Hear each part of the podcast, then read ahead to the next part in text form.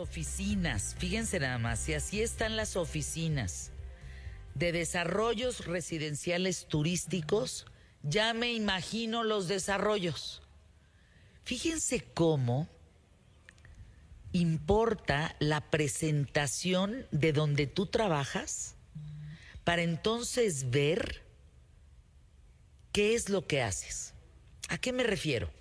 Es como si ustedes entran a mi oficina y la sienten pues vacía, la sienten fría, la sienten como que no hay una foto de mi familia o van a decir, pues esa no es Fernanda, esa no es la oficina de Fernanda.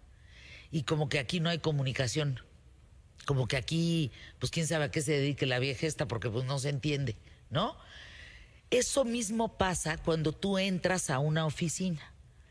Estoy en la tripa, por decirlo así, en Querétaro, de el lugar donde se gestan los desarrollos residenciales turísticos, DRT, que está en su 30 aniversario.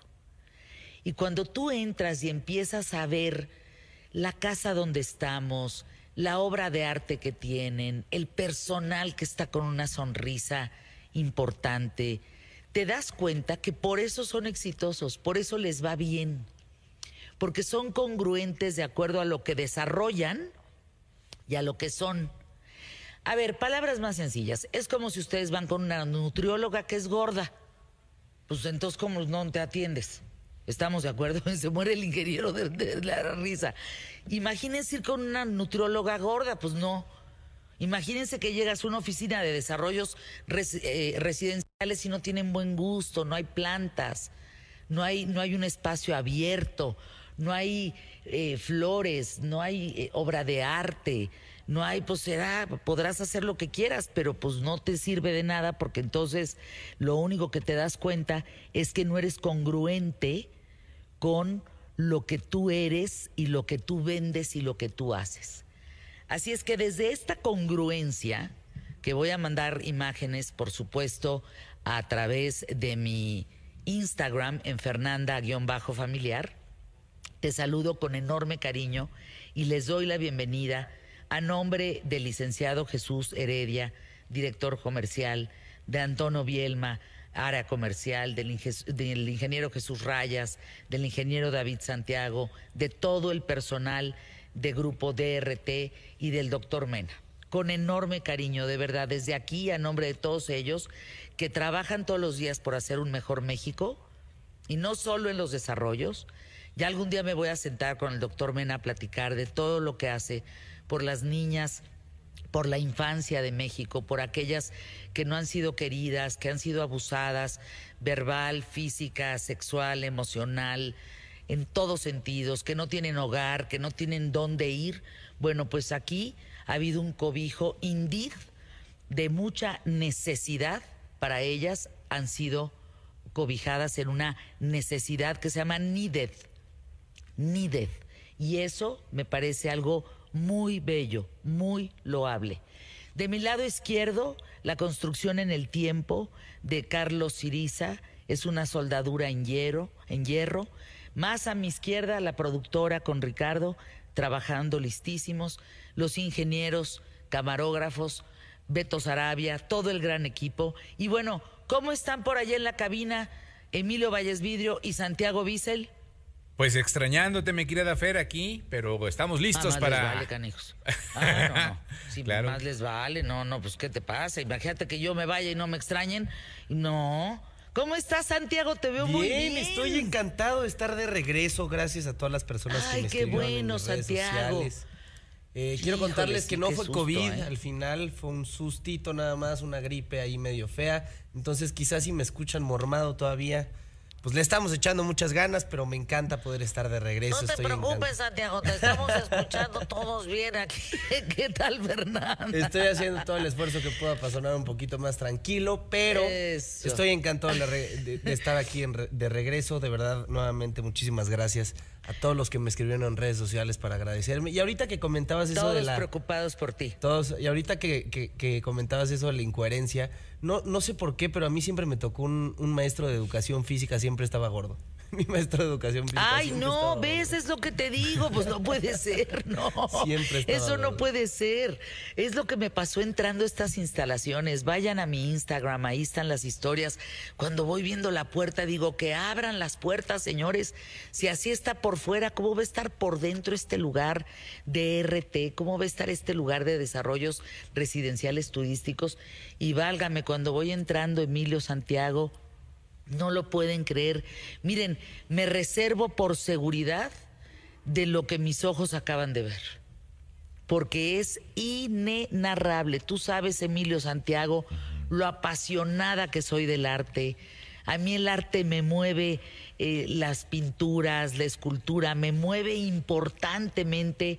Eh, yo te diría que parte de lo que he podido ganar en mi vida lo he metido en un tema que tiene que ver con cuadros, con arte, me fascina. Lo que yo acabo de ver hoy, jamás pensé encontrármelo y topármelo en mi vida.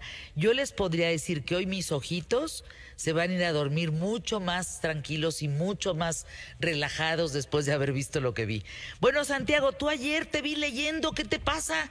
Pues, ¿qué lees? Me mandó, me mandó el, Ya le puedo decir al maestro Trueba que ya me eché un, libro. Eh, ayer, eh, tristemente, con todo esto de la enfermedad, pues me dio un insomnio. Escucha. Brutal. Brutal, la verdad. Entonces, pues ayer traía ya todos mis horarios mezclados, dormí muy poco. Y se acercó eh, mi madre y me dijo: Por favor, lee este libro, te la vas a pasar muy bien. Y maestro Trueba, si me estás escuchando, si me estás viendo, por primera vez leí El Principito ayer, entonces, pues ya mañana lo platicaremos juntos, pero de verdad un libro, un libro que, que, que, me encantó. De verdad. Eh, bueno, la productora cuando dijiste el principito, la voy a imitar, ¿eh? Y aquí están los testigos. Hizo... Porque ella es fan del principito.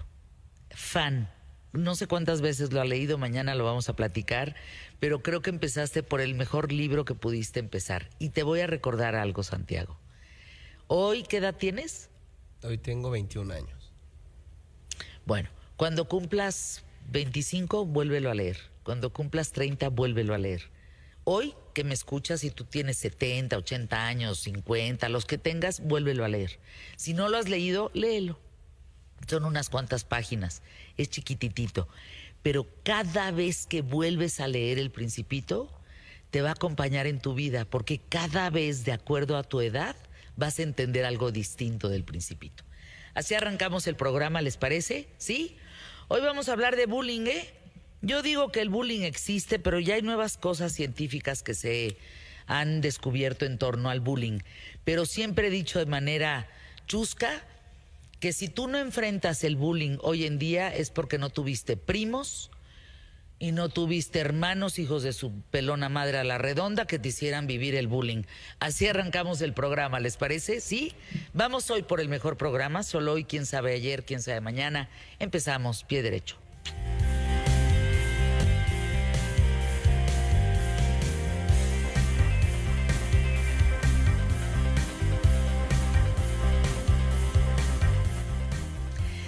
¿Cómo estás? Espero que te encuentres muy bien. Gracias por acompañarme. Te doy la bienvenida. Mi nombre es Fernanda Familiar y hoy quiero platicarte lo que han revelado las nuevas investigaciones exactamente sobre el bullying. Así como se define científicamente el abuso, la intimidación, el maltrato físico y psicológico de un niño a otro, y que en español se traduce como acoso, bueno, pues no estamos frente a una problemática social nueva el bullying siempre ha existido y hasta la década de 1990 se normalizó como parte del crecimiento. ¿Cuántos alumnos, cuántos hijos, cuántos niños crecimos bajo la ley del más fuerte? En la escuela y la famosa carrilla entre hermanos o primos, pues era lógica. Sin embargo, de ahí a los abusos en la infancia es distinto. A partir de 1996 se empezó a crear una conciencia cuando la Organización Mundial de la Salud lo declaró un problema de salud pública y lo definió de la siguiente manera. Una serie de comportamientos agresivos e intencionales constantes que se producen así de forma repetida y a lo largo del tiempo contra una víctima que no puede defenderse fácilmente. Vamos diferenciando bullying de una simple agresión transitoria. Los expertos señalan que debe de existir una intención de dañar al otro y un desequilibrio de poder entre el agresor y la víctima. Hoy vamos a hablar de eso. Hace un momento vi todo lo que hace el doctor Mena en una fundación que se llama NIDED. Justamente protege a niñas de este abuso de la ley del más fuerte las cobija, las protege, les da educación, les da sustento, les da la posibilidad de vivir en un hogar que les va a dar esa tranquilidad y esa seguridad de no ser abusadas. Needed. Me comprometí hace un momento con el doctor Mena que voy a participar con él en lo que yo pueda entregar como persona y voy a jalar a muchas mujeres para que me ayuden con esa fundación de Needed, de esas mujeres que nos necesitan, más bien de esas niñas que nos necesitan. Estoy hablando de golpes, de empujones, ¿no? Hay mucho que platicar hoy en qué tal Fernanda de esto, en esta transmisión especial desde Querétaro, en esta transmisión desde estas oficinas hermosas de desarrollos residenciales turísticos. Y arrancamos desde aquí, ¿les parece, mi querido Emilio Valles Vidrio, Santiago Bissell, todo el equipo de ¿Qué tal, Fernández? ¿Están listos? Estamos listos. ¿Estamos listos? ¿Listos todos? Nacimos listos. Gracias al público más inteligente de la radio y la televisión en México. Empezamos. Vamos hoy por el mejor programa. Solo hoy, quién sabe ayer, quién sabe mañana. Quédate conmigo. Giro de 180 grados por cierto, quiero confirmar con Luis Nava o con Mauricio Curi, cualquiera de los dos que me ayude, o su gente que me esté escuchando aquí en Querétaro, si sí va a trascender el proyecto de traer el, Guggenheim a, estos lares.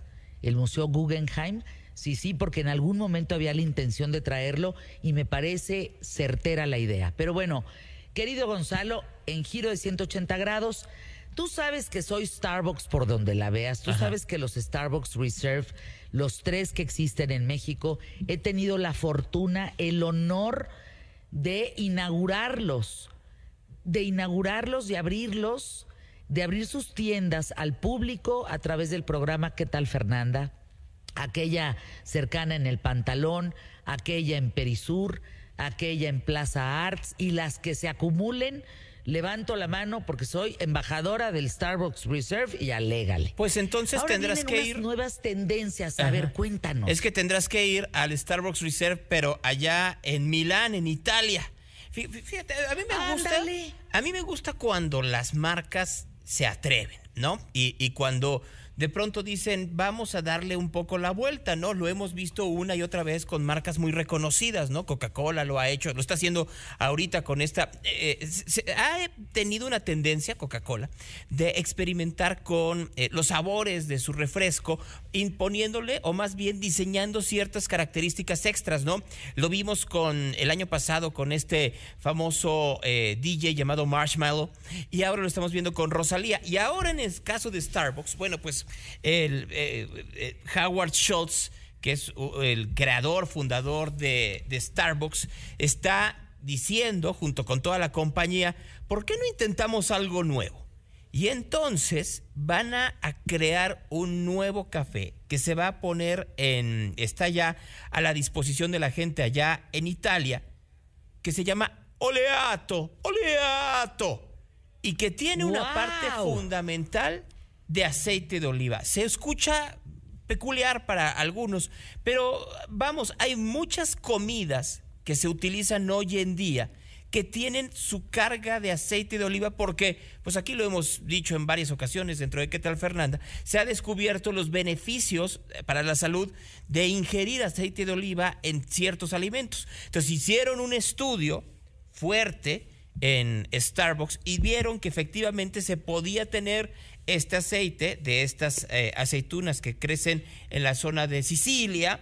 Y entonces este, eh, eh, este café va a tener una infusión de aceite extra virgen de oliva haya creado en la, zona de la Partana. Entonces comenzaron el día de ayer allá en, en, en Milán, en este Starbucks Reserve, y esperan, dependiendo del éxito y de, la, y de la penetración que tenga este café, poderlo comenzar a comercializar en otras tiendas alrededor del mundo. Obviamente tienen el famoso latte, tienen el, cortado, tienen el frappuccino, tienen el foam, tienen el espresso, tienen el cold brew, etcétera, etcétera, etcétera. Ya me imagino que con lo que te acabo de decir ya te abrió la curiosidad. Por supuesto que me abrió la curiosidad. Y fíjate, yo, ¿cómo dicen que no da pie sin guarache? O, sea, que no avanza si no la trae bien calculada, básicamente traducción. Y yo pienso que Starbucks no da pie sin guarache. O sea, si ellos lanzaron en Milano Oleato, es porque ya traen una visión importante de que Oleato va a estar en Europa en los próximos cinco años eh, con madre, como dirían mis amigos de Monterrey. Con madre. Con madre. Con madre. Con madre, sí. con madre. Pero a ver, para que luego no digan, pues como lo haces tú aquí, que dices, yo no recomiendo nada que no haya probado antes, por Howard Schultz dice, a ver, es que antes de que lo metiera a Starbucks, el, año pasado fui a, fui a esta zona de la Partana, me dijeron que, oiga, ¿por qué no le ponen infusión de aceite de oliva a su café? Y comenzó a hacerlo de esa manera desde hace 10 meses. Y entonces dijo, oye, pues si a mí me funciona y estoy viendo que efectivamente sabe bien y tiene estas características, pues ¿por qué no lo ponemos a disposición de la audiencia? Y creo que no está nada mal, ¿eh? Las nuevas bebidas debutaron ayer, ¿es correcto? En Starbucks Reserve Roastery Milán. Así es, el día de en ayer. todas las tiendas de Milán. Así es, y, se espera, yo creo que después de Milán, que fue uno de los primeros lugares en donde se abrió Starbucks a nivel internacional después de los Estados Unidos y esto por la gran, eh, pues, la gran cercanía que puede tener el dueño de Starbucks o el creador de Starbucks, será en los Estados Unidos y específicamente en dos lugares específicos, Nueva York y Seattle. Nueva York por la gran cantidad de tiendas que tienen y Seattle porque pues de ahí surgió todo. Esta versión oleato entiendo que tienen idea de abrir próximamente en Reino Unido, Medio Oriente, que eso va a ser un trancazo, Gonzalo, Medio Oriente y Japón. Así es que te digo que no dan pie sin bola o chancla sin guarache, no dan... O sea, no son güeyes, pues es lo que uno quiere decir en palabras. Te, te digo una cosa, eso es un ejemplo, es un ejemplo de la manera en la cual tienen que eh, aprender cualquier tipo de industria. O sea, las industrias dicen, ah, ya fuimos exitosos en esta casillita, busquemos ser exitosos en la que sigue, y en la que sigue, y en la que sigue, y en la que sigue. ¿Por qué? Porque el público, el consumidor, va cambiando de gustos, de hábitos, momento a momento. Y si tú vas efectivamente creando las condiciones para que el consumidor esté contigo, no te va a dejar. Regreso al ejemplo de Querétaro. Si Querétaro se hubiera quedado con lo que tenía hace 12, 15, 20, 30 años, pues hoy seguiría siendo una ciudad que, muy respetable, pero sin esta capacidad de desarrollo que vemos hoy en día. No, no. Pues no estaría yo transmitiendo desde aquí, desde este importante lugar de desarrollos residenciales turísticos. El grupo DRT pues habría desaparecido, no estaría aquí. Y está marcando la pauta en desarrollos en Querétaro, de Querétaro para el mundo. Fíjate que Amy Dilger, que es quien maneja, digamos, la desarrolladora de bebidas de Starbucks, ahora que estás platicando de eso, explica muy bien el, el oleato que dices. Siempre que se toma alguien un café, lo acompaña de alguna pasta, de algún dulce, de alguna galletita con mantequilla, de algo que es como aceitoso. ¿Por qué no hacerlo con aceite de oliva? Fíjate lo que es darte cuenta de dónde está el target, mi querido Gonzalo. Te mando un abrazo con mucho cariño desde aquí. Gracias por acompañarnos. Mañana en punto de la hora, Gonzalo Oliveros, aquí en ¿Qué tal, Fernanda?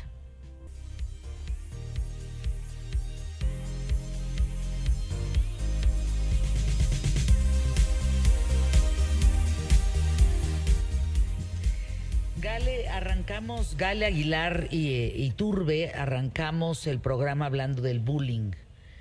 Eh, coautora y socia de la serie de libros Coloreanding, que me encanta eso de eh, hashtag coloreanding, ¿no? Para ponerte a colorear. Autora del libro El efecto de mi defecto.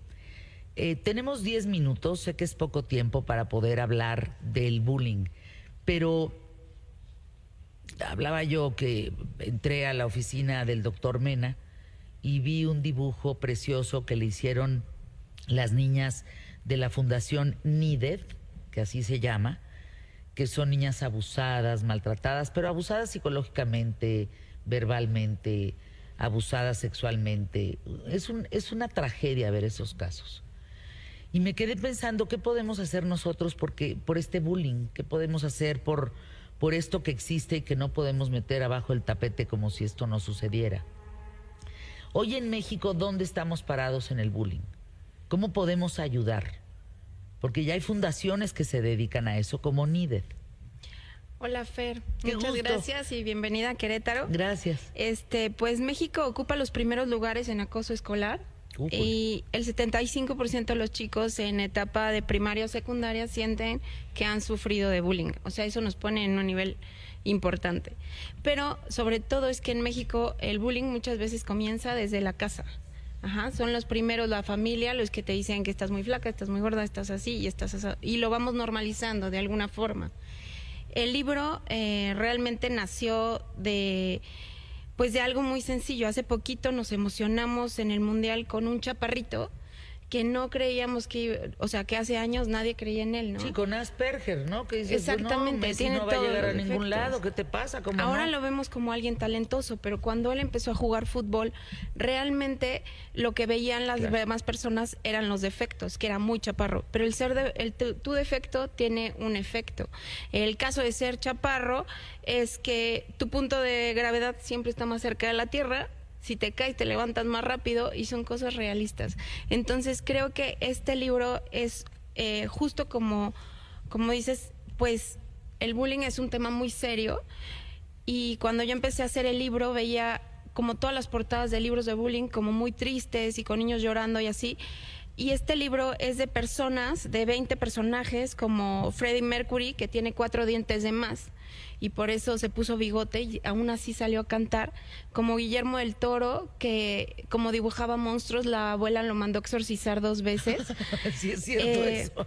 Tom Holland, que bailaba, bailaba ballet, lo, lo escogen eh, muy buleado, muy buleado por pues, ser como niña casi, pero lo escogen y lo vuelven famoso para ser el hombre araña porque tiene una agilidad que no tendría un niño que no hizo ballet toda su vida. Oye, Elon Musk. Elon Musk, pues la verdad lo tiraban a la, o sea, imagínate ser la persona que tiró a la basura a un basurero y le rompió el brazo a Elon Musk, ¿no? Era una persona rara, sigue siendo un raro, pero es un raro que al final quiere ir a Marte, ¿no? No sé que él amaba los cómics y los otros niños no lo entendían. Entonces, yo como pretendo que este libro funcione es que se lo das y se lo es chiquito, ¿no? O sea, no, es un libro El libro se lo miren de veras es para comprarles, eh, comprarle a, Gale 100, 200, 500 libros y repartirlos en las escuelas, repartirlos con la gente, porque miren, eh, no tengas miedo de ser tú, nunca. Lo dice Gale en su libro. Y todos estos son adultos exitosos que en algún momento fueron niños con defectos y que fueron muy buleados. Los casos son increíbles, increíbles yo creo que la moraleja de este libro es que ser un niño buleado no te hace un perdedor y bulear a alguien no te hace un ganador. Probablemente vas a ser el empleado de alguien muy exitoso.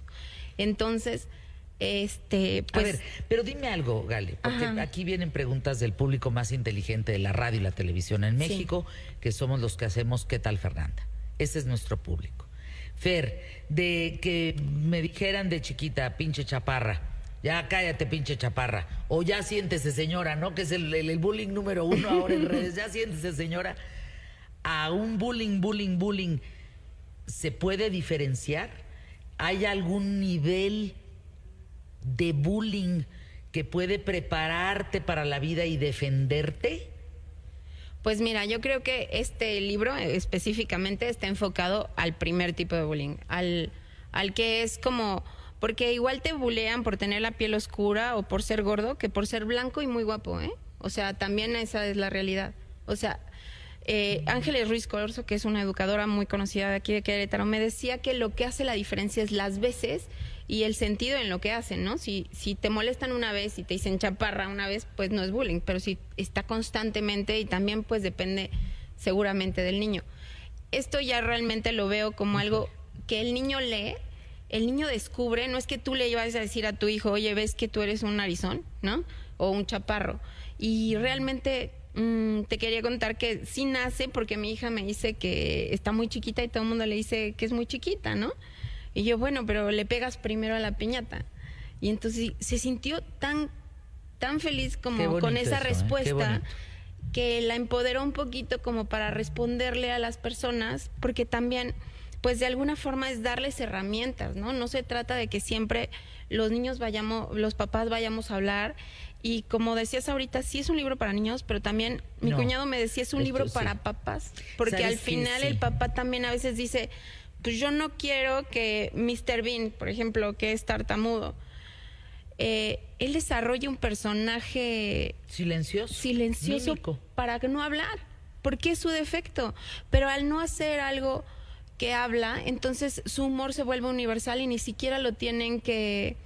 O sea, no tiene nada que, traducirle. Al final todo el mundo lo entrena. Que también está en tu libro. Kate Middleton, pues por ser demasiado linda, ¿no? ¿Qué tal? Y entonces ella le o sea, le dolió tanto al final que dices, bueno, ahora es la reina, ¿no? Pero en algún momento la molestaron porque no era posible que fuera tan linda y este y, ella en su boda, en su boda, imagínate qué tan qué tan cruel es que en su boda mejor pidió que donaran a la fundación anti-bullying.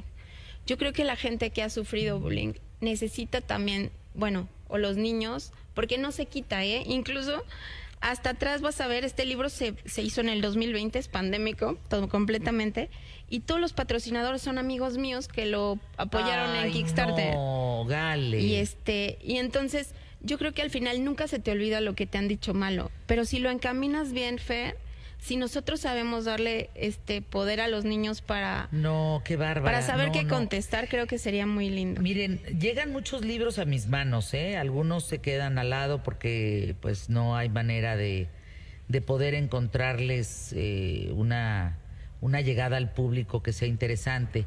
Este libro es entrañable Gale. Están todas las personas que te ayudaron Dice, por ejemplo, Rui Gómez, ni te conozco tanto y tu buena vibra me encanta y me sorprende. Toda la persona, todas las personas que te ayudaron a lograr hacer este libro. ¿Y dónde se vende? A ver, Mira, vamos por partes. ¿Dónde se vende este libro que se llama El efecto de mi defecto? Eh, el libro se vende en par tres editoriales, en Amazon y en Gonville, que es una librería mexicana súper bondadosa, con nosotros con Colorianding también en Libronautas, que este es una tienda virtual. Pero realmente en par 3 ahorita, si se meten a buscarlo, está en un descuento 25% más envío y cuesta casi 100 pesos. La verdad es que es algo para dejar en tu sala y que el niño lo descubra. Por favor, no le digan, te compré este libro porque tú tienes un problema. No, no, no, no. Lo dejan en la sala y a ver el niño que descubre de sí mismo que no quiera ocultar y que se atreva a brillar con su defecto. Gillian Michaels, por ejemplo. Gordita, completamente. medio abandonada por la mamá que trabajaba mucho. Y, y entonces le, llevaba pizzas como para compensar la ausencia, ¿no? Y estaba muy, muy gordita. Y entonces ella es como de, pues no, no voy a ser esta gordita, ¿no? Y entonces ahora tiene este emporio Gillian Michaels, o sea que está cañón. Pero es como, bueno, yo el efecto, el efecto también a veces se puede cambiar, ¿no? O sea, José Altuve, que es un chaparrito que se volvió beisbolista, este, pues nadie lo quería porque es un, o sea, sí es un sotaquito, ¿no?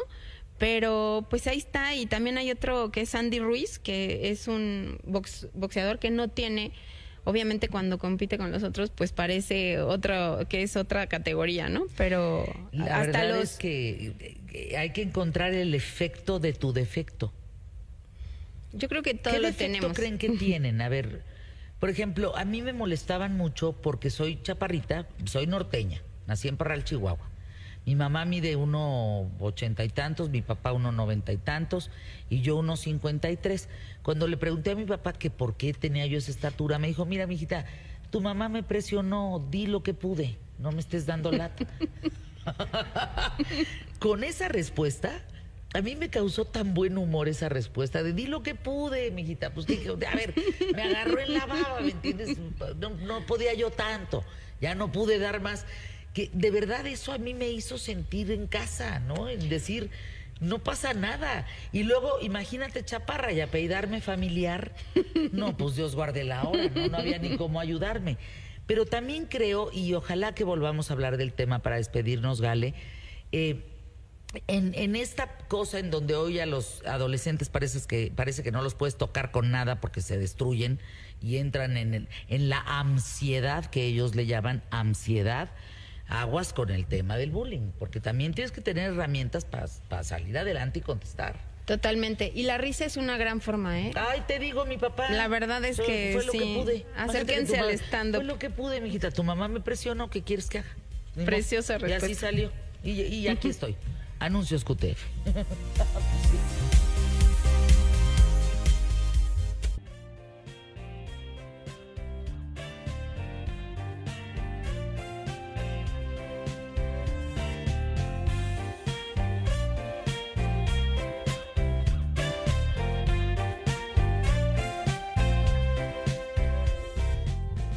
Los jueves a esta hora presentamos la historia de Emilio. Emilio Valles Vidrio es, es un hombre muy sensible. Es una persona que detecta por este olfato que tiene periodístico desde hace muchos años, detecta historias que vale mucho la pena contar. A veces hasta encuentra testimonios que uno dice, y caray, ¿de dónde sacaste este testimonio, no?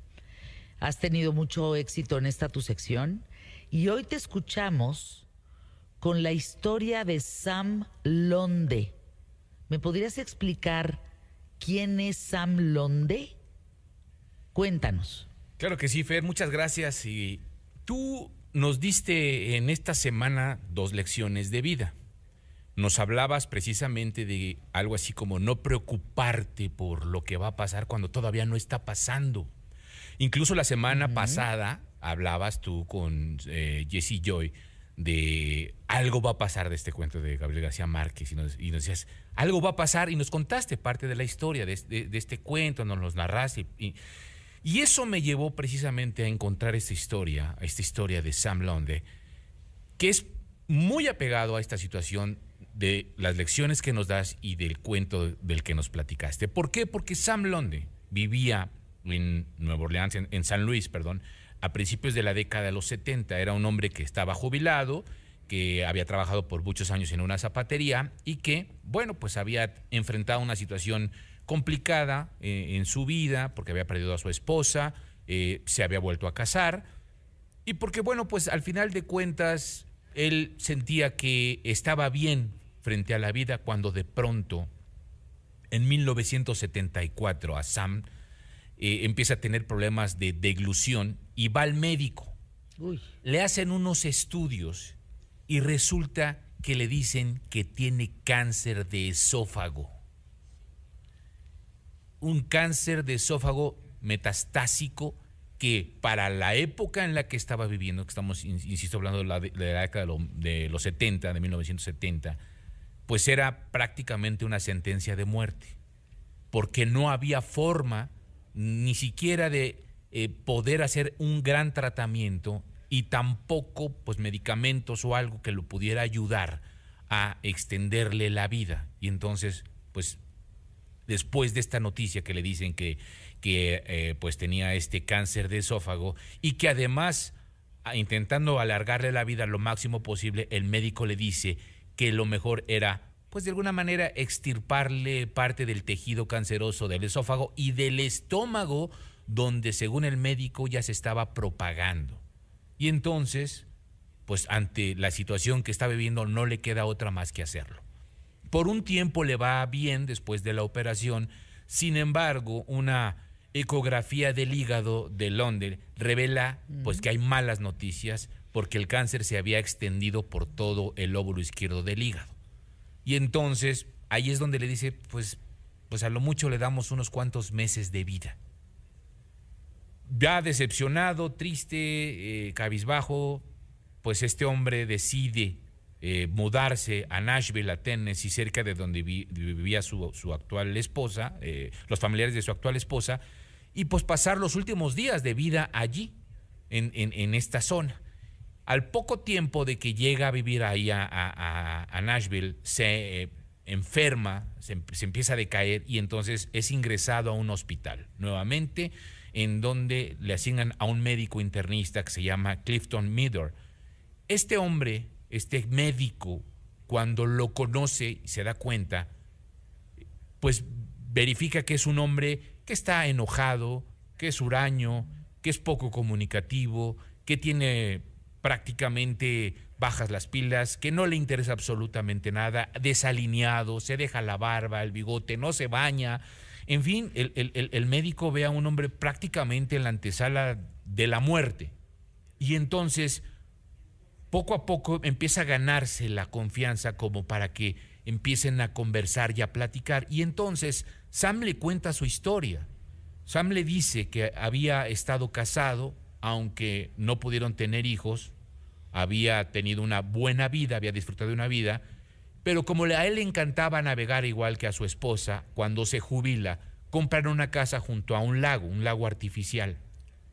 Una noche, el muro de contención de tierra de la presa se rompe y una tromba de agua se lleva a su casa. Afortunadamente, Lon sobrevive, sobrevive de milagro, pero él, desafortunadamente, al agarrarse de los escombros y tratar de, salvarse, no detecta a su esposa que prácticamente desaparece bajo el agua. Y es cuando le dice, ese es el día que perdí todo lo que más quería en este mundo. Aquella noche la tromba de agua se lleva mi corazón, pero también se lleva mi vida y mi alma. Y eso me deja destrozado. Días después, meses después, seis meses después aproximadamente de la muerte de su esposa, mientras todavía él está afligido, llorando, desesperado, este, despedazado por la muerte de su esposa, es cuando empieza a sufrir estos problemas de deglución y entonces es cuando llega con el médico y el médico le dice, señor, usted tiene cáncer de esófago.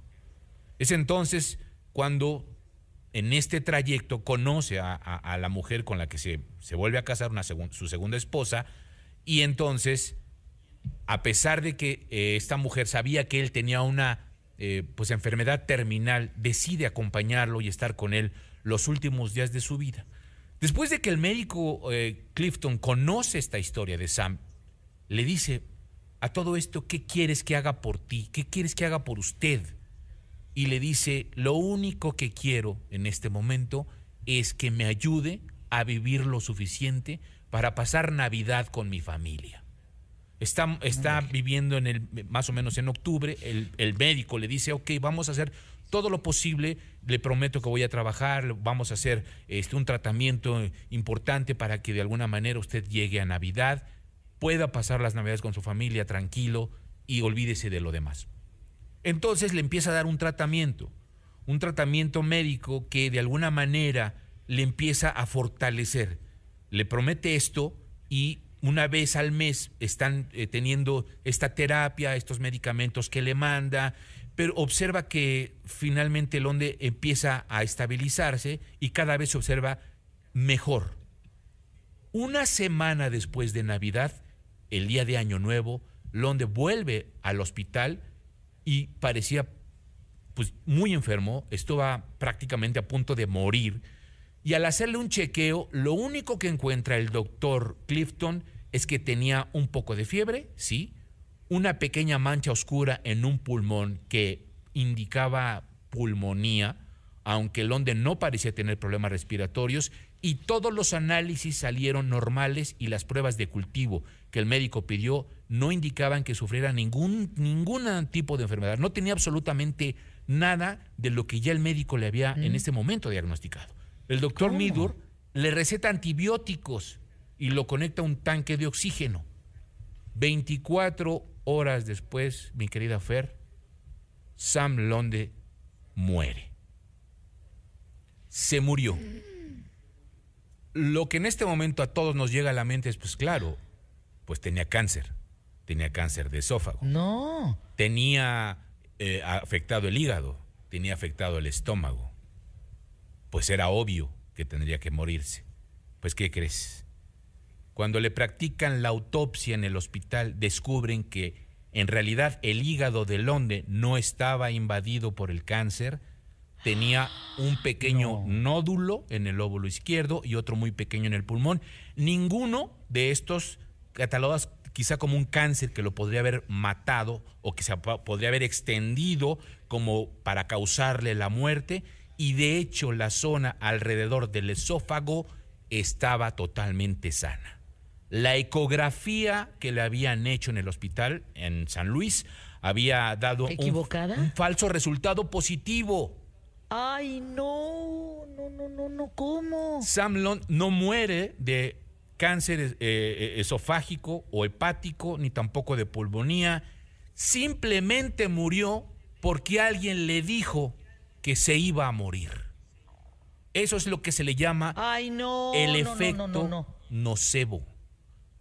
Él se creyó que efectivamente estaba enfermo, la familia lo trató como un enfermo, la esposa lo trató como un enfermo y alguien cuando le dijo que estaba enfermo, se lo dijo en el peor momento de su vida cuando había muerto su primera esposa.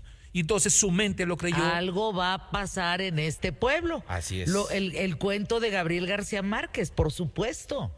¿Y eh, algo pasó? Algo pasó. Esos fueron los efectos, los síntomas que sufres por creer que algo va a ocurrir. Es el efecto nocebo, el cual fue presa este hombre, Sam Londe, y que la única lección que nos queda en la vida es precisamente eso. No caigamos en algo que todavía no sucede. El problema fue que el médico que lo trató, Clifton Meador, lo trató ya como un este, enfermo terminal la esposa lo vivía, vivía con él, para ella era un, enfermo terminal y él mismo se sentía como un enfermo terminal y así es como termina su vida. Es que fíjate que el efecto nocebo es lo contrario del efecto placebo. Así es. Tiene que ver con la mentalidad que tú tienes. Yo tengo una amiga que está saliendo del cáncer por cómo trata su cáncer.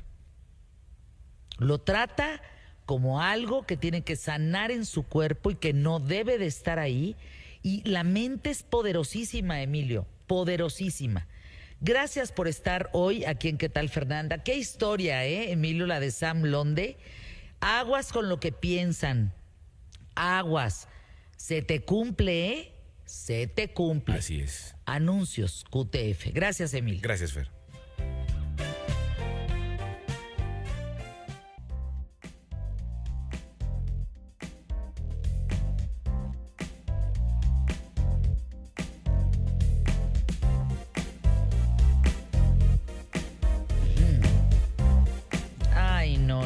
Emilio, Emilio, qué programón.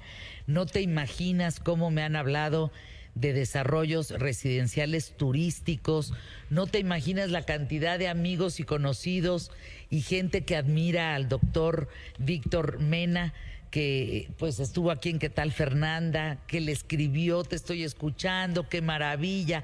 Pero le hablaron por lo menos dos o tres exgobernadores de, de, de, Querétaro, de estamos aquí escuchándote. Oigan, exgobernadores, qué buen gusto tienen Hoy en el mejor programa de la radio y la televisión en, en México. Muchas gracias. Gracias por estar aquí. ¿Cómo ve el programa, mi querido Emilio? Muy bien, muchas gracias, mi querida Fer. Saludos de Alberto Nava desde la hermosa República de Catepec. Dice que te manda un abrazo, que nos está escuchando y bueno, pues también ahí. Ahora ya hicieron de Catepec una república, mano. qué maravilla, qué maravilla. ¿Quién más? ¿Quién más? Tengo a Rosa María también, un abrazo que nos está escuchando todos los días. Cris Cuevas, un abrazo, me encanta el programa. Y Jonathan Jubert Long, no sé si sea albur, pero bueno, ya me, ya, me dijo aquí. ¿Qué pasó? ¿Qué, ¿Qué, pasó, Emilio? Pues es que está muy raro el nombre. Emilio, Emilio, gobiérnate. lungo, longo o, grande, que, o sea, ¿ves cómo el tamaño se importa? ¿Ves cómo el tamaño se importa? ya, ya nos fuimos por lado. Bueno, un abrazo que nos manda aquí a todos. Luego, Carlos Castellanos nos dice, por favor, Fer, haz un programa de los zoológicos abandonados.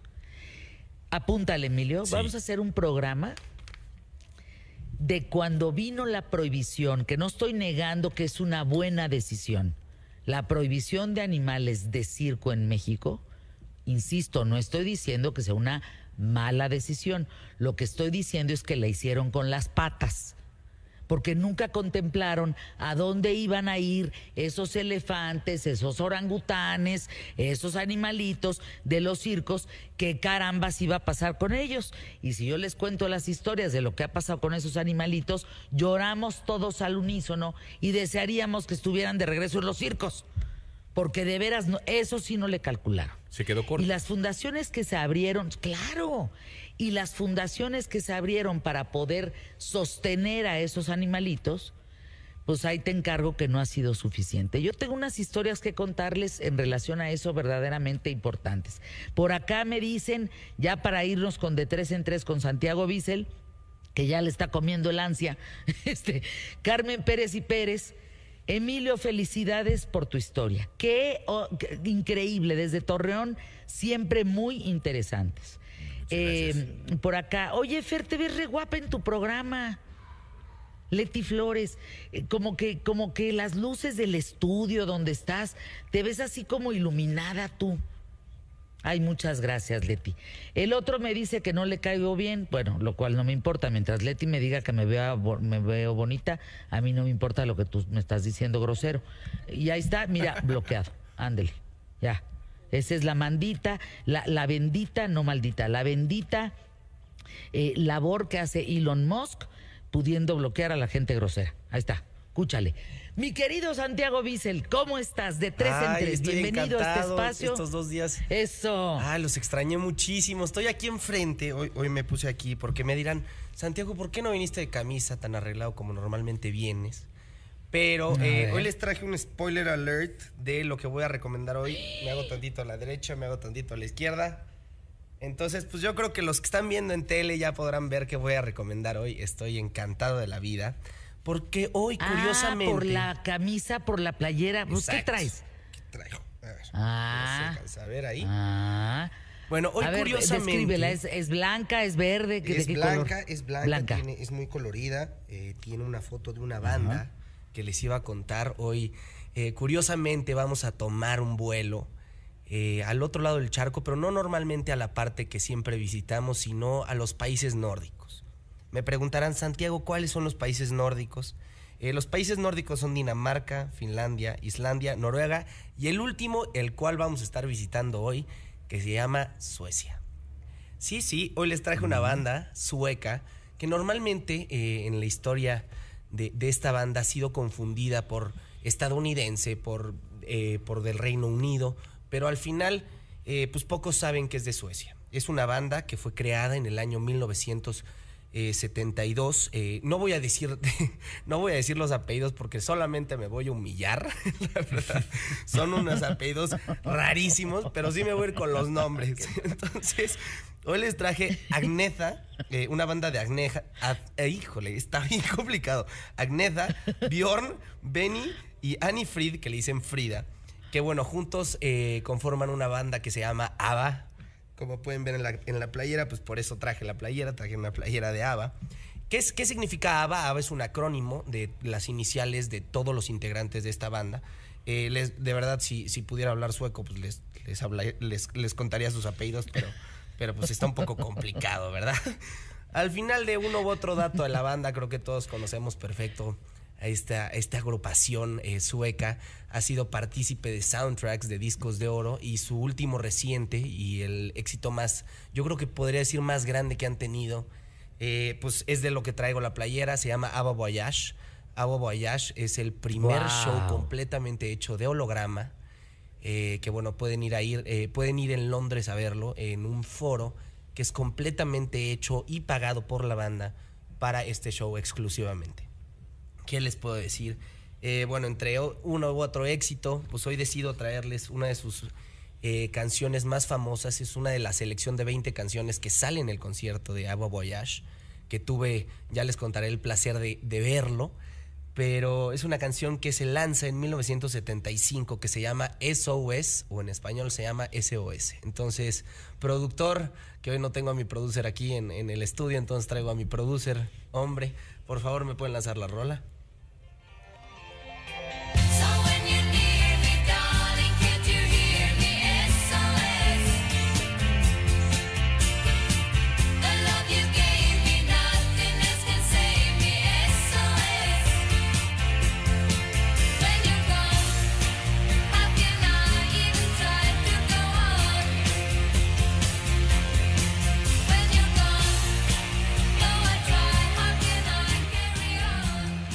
Me encanta. Me encanta, es una gran canción. La que elijas de Ava es una gran canción. Yo estoy de acuerdo contigo. Y fíjense que pensamos, ¿verdad, Santiago? Que, que si ves el concierto dices, ay, no me voy a saber ninguna, porque ¿qué? Te sabes todas, toditas.com. ¿Sí o no? A ver, cuéntanos, cuéntanos de esta canción. Te voy a contar, investigando de esta canción, eh, aparte de, leer ciertos artículos donde normalmente tenían la misma opinión sobre la banda pero si, si tomas un antes y después eh, de esta canción, eh, las canciones de Ava normalmente eran escritas de parte del hombre y el error o el desamor o la pelea habían, habían sido por parte de la mujer. Entonces normalmente habían sido cantadas por el hombre hacia esa mujer que les había roto el corazón, en la cual se enfrentaban una, una situación triste en una relación, etc. Estamos también, tenemos que estar muy conscientes que esta banda fue creada por dos parejas casadas que después se divorciaron. ¿Ok? Entonces, ya que tenemos ese punto, tenemos el punto en donde se divorcian, pues nos encontramos en uno de los puntos más altos de ABBA, porque la banda quedó intacta después de, estarse, de, haberse divorciado. Entonces, por primera vez después del divorcio, hablamos de parte del punto de una mujer. Entonces, hablamos de parte de cómo una mujer, SOS eh, eh, surge, eh, su origen es del lenguaje marítimo, cuando se pide ayuda, cuando alguien está en problemas. Eh, para todos esos, los que sepan más o menos de todo ese tema, pues de ahí sale SOS, lo que es la frase. ¿Ok? Entonces, la historia de esta canción nos cuenta de una mujer, eh, por primera vez, como les decía, que le habla a esa persona o a esa pareja que tanto quiere, que están en una ruptura tan dolorosa, que le pide y le manda un mensaje de ayuda y le dice, por favor regresa, que mi corazoncito tan bonito y tan roto no puede seguir sin ti. Entonces, de eso se trata esta canción. Mm. La verdad es una canción bien padre, es una canción que yo disfruto mucho. Eh, los que me escucharán cantar en la mañana, pues sabrán que canto esta canción con mucho furor y con mucha emoción. Pero sí, eh, ¿qué les puedo Le voy a pedir a quien vive contigo que algún día te grabe, por favor. Le voy a pedir así, de, grábalo. No me exhiban. Grábalo algún día. No me exhiban. Quien viva contigo, ahí, ¿no? Qué maravilla. Oye, Santiago, eh, todo ABA vale la pena. Me gustaría que en algún punto del programa, no sé si mañana tengas oportunidad para irnos con el restaurante, ya no nos va a dar tiempo del asunto de la película. Pero nos platiques del concierto de ABA.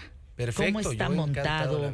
Si se puede transportar esa arena Alguien decía que podían montarlo en Las Vegas, si eso es cierto, etcétera, etcétera. ¿Te parece? Me parece. Pero, ¿y si vamos a restaurante? Vámonos a restaurante, ya que yo hoy no tuve la oportunidad de estar allá en Querétaro, hoy es día de Aguachile, pero quiero ver si de casualidad no hay nadie allá en tu público que nos pueda recomendar algún lugar rico de Aguachile allá para poder, no sé si crudear, no sé si ir a comer con la familia, lo que sea, que tenga unos grandes mariscos y un gran aguachile bien picosito si se puede, por favor.